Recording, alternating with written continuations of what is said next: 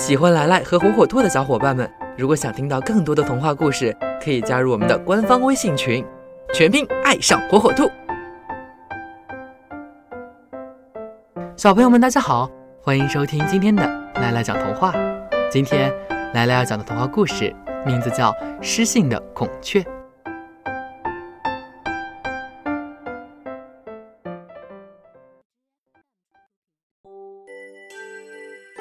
很早以前，长白山上的孔雀成群结队，它们和鸡是要好的朋友，特别是公孔雀和公鸡是铁哥们儿。因为孔雀长得比公鸡大，所以公鸡称孔雀为哥哥。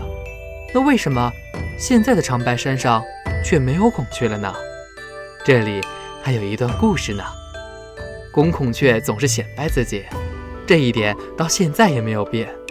它这个秉性在早些年就有，那时候公鸡长着长长的、漂亮的尾巴，连母孔雀都要找公鸡做配偶。为此，公孔雀非常的妒忌，特别是孔雀家族里的公孔雀族长，总想要改变这种局面。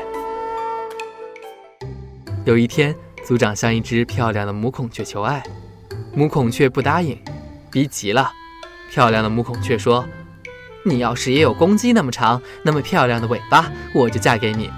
族长感到很伤自尊，从此就天天想办法长出公孔雀那样漂亮而又长长的尾巴。那时候，孔雀并不吃虫和草，更加不吃谷物，它们只吃肉类。族长为了也能够长出像公鸡一样的尾巴，就开始向公鸡学习，天天跟在公鸡后边，公鸡吃什么，它就吃什么。可是吃来吃去一年多了，孔雀族长还是没能长出漂亮的尾巴。孔雀族长很恼火，他思来想去，想了一个办法。有一天，孔雀族长低声下气地对公鸡族长说：“老弟呀，我们家族想聚会，为了使聚会更加隆重，我想接你的尾巴几天。”公鸡族长凭着和公孔雀族长的关系，想都没想就答应了。孔雀族长凭着那条长长漂亮的尾巴，就和美丽的母孔雀结婚了。其他的公孔雀看到族长借到了美丽的尾巴，于是都纷纷效仿族长向公鸡老弟借尾巴。公鸡很重感情，一看到自己的族长都把尾巴借出去了，自己为什么还不能借呢？从那天开始，长白山上所有的公鸡都把尾巴给了公孔雀。公孔雀族长见家里的公孔雀都长得这么漂亮，而且都得到了母孔雀的爱，心里非常高兴。可是转眼间期限到了，该把尾巴还给公鸡了。公孔雀族长拖着就是不还。公鸡族长站在高墙上喊：“喂，给我尾巴！喂，给我尾巴！”公孔雀族长任公鸡族长怎么喊，就装着没听见。公鸡族长明白了。公孔雀是要耍赖，当初借尾巴就是个骗局。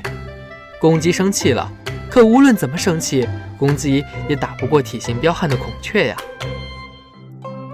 于是，公鸡族长把所有的公鸡召集在一起，集中到长白山天池边上，苦练本领，准备和孔雀家族通过武力要回漂亮的尾巴。他们冬练三九，夏练三伏，经过几年的苦练。每只公鸡都掌握了抓、刀、蹬、扑等绝活。再说孔雀，自从骗来了尾巴，整个家族沉迷在谈情说爱、吃喝玩乐当中。直到有一天，公鸡在公鸡族长的带领下来到了孔雀家族的地方要尾巴时，公孔雀们才醒过来。他们凭着彪悍的体型要和公鸡动武，可是没几个回合就败下阵来。公孔雀族长见公鸡如此厉害，立刻带领家族向南方飞去。临走时，公孔雀族长还没忘记把漂亮的母孔雀背在背上。其他公孔雀见族长带了母孔雀要飞，就纷纷效仿。公鸡见孔雀远走高飞了，便也飞向空中追赶。他们一边追一边喊：“喂，把尾巴还给我！喂，给我尾巴！”可是公孔雀没追多久就飞飞落了下来，因为它们的尾巴太短了，而孔雀凭着长长的尾巴一直飞到了南方。从此长白山上没了孔雀，公鸡也没了漂亮的尾巴。但是母鸡对公鸡的爱是纯洁而永恒的。虽然公鸡失去了长长的漂亮的尾巴，但母鸡至今还深深爱着公鸡。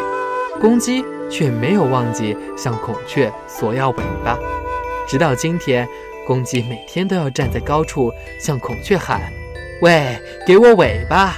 喂，给我尾巴！”母鸡为了劝告公鸡没有长出长长的漂亮的尾巴，也能够繁衍后代，所以母鸡下蛋以后，总要对公鸡大喊说：“不要，不要了。”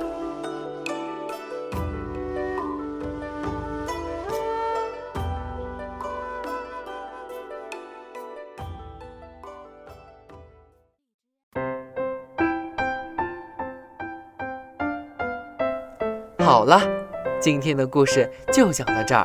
喜欢的小朋友要记住。来来，在这儿给你讲童话。